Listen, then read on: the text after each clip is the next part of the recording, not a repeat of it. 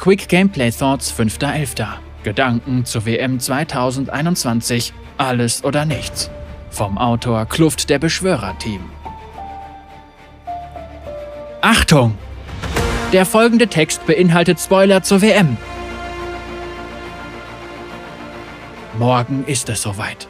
Das letzte Spiel der WM 2021, Alles oder Nichts, wird ein legendärer Kampf zwischen Damwon Kia, LCK und Edward Gaming, LPL. Dieses Jahr gab es so viele Überraschungen. Spannende Entscheidungsspiele, unerwartete Ergebnisse, nicht enden wollende Blutbäder und Wildcard-Picks. Mit dem bevorstehenden Finale und der Vorsaison, die noch auf der PBE getestet wird, wird sich der heutige Beitrag mit etwas weniger ernsten Dingen beschäftigen. Hier sind einige Daten zu dem, was wir bisher auf der Bühne gesehen haben und einige Gedanken unserer Teams. Ein kurzer Blick auf das Metaspiel. Übermäßig starke Champions. Eines unserer Spielbalance-Ziele für die WM ist, dass kein Champion in 100% der Spiele ausgewählt oder gebannt wird. Trotz der Abschwächungen in den Patches 11.16 und 11.18 erreichte Lee Sin dieses Jahr 97% in den Spielen, jedoch kein Champion 100%. Champion-Vielfalt Ein weiteres Spielbalance-Ziel für die WM war es, eine große Champion-Vielfalt sicherzustellen. Dabei zählen wir nur Champions mit einer Auswahl bzw. Bannrate von 5% oder höher. Champions, die nur ein- oder zweimal ausgewählt werden, fließen nicht mit ein, sodass Lieblingschampions von Profis nicht für alle Teams als spielbar repräsentiert werden. Sehen wir uns die aktuellen Zahlen vor dem Finale an. Champions mit einer Auswahl bzw. Bannrate von 5% oder höher 62. Obere Lane 24, Dschungel 13, Mitte 16, AD Carry 10 und Supporter 13. Als Vergleich, 92 Champions wurden zumindest einmal ausgewählt bzw. gebannt. Das Metaspiel auf der oberen Lane ist sehr vielfältig, doch auf anderen Lanes erreichen wir unsere Mindestanforderungen nur knapp. In der AD Carry Rolle gibt es nur 10 verschiedene Champions, die die 5% erreichen.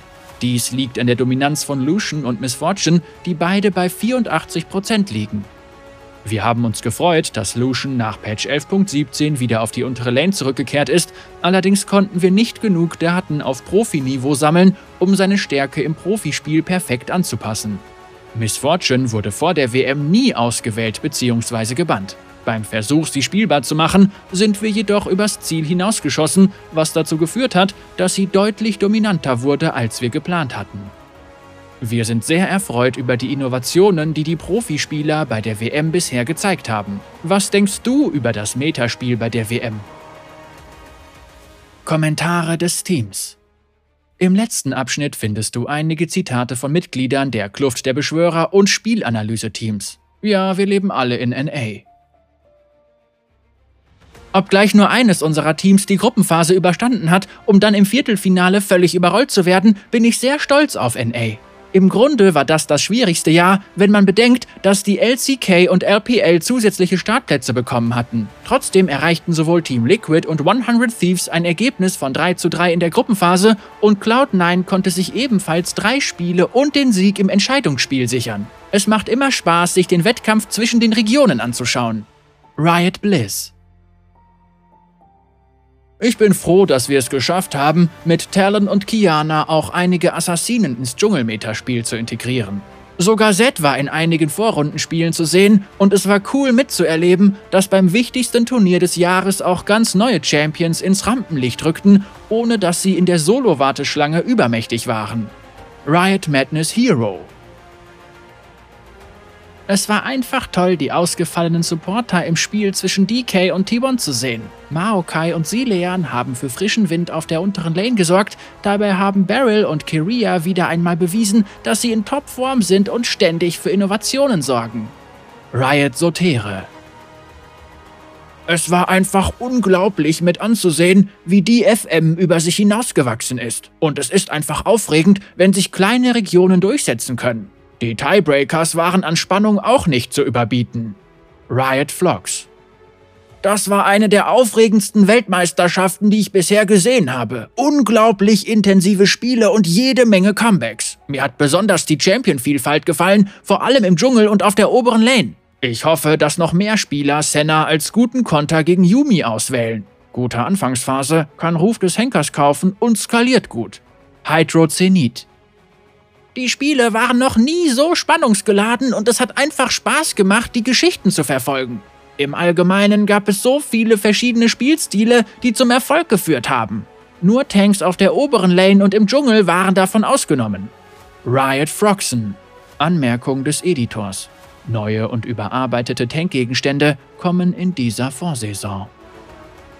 Es ist immer ein aufregendes Erlebnis, wenn Profis ihre Lieblings-Champions auswählen. Doch es kommt nicht alle Tage vor, dass ein Midlaner, Cryan, Annie auf der WM-Bühne spielt und damit für so viel Angst und Schrecken sorgt, dass sie im späteren Verlauf der Serie gebannt wurde.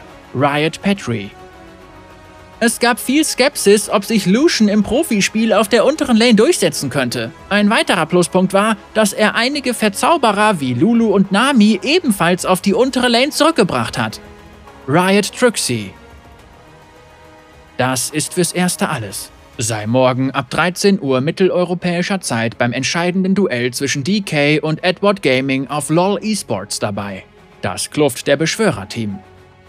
PS. Die Ranglistensaison endet und die Vorsaison startet direkt vor den nächsten planmäßigen Quick Gameplay Thoughts am 19. November, deshalb überspringen wir diesen Beitrag. Wir sehen uns im Dezember. Kluft der Beschwörer-Team. Die Entwickler, die an der Spielbalance, der Vorsaison, dem Gegenstandssystem und allen anderen wichtigen Änderungen für die Kluft der Beschwörer arbeiten.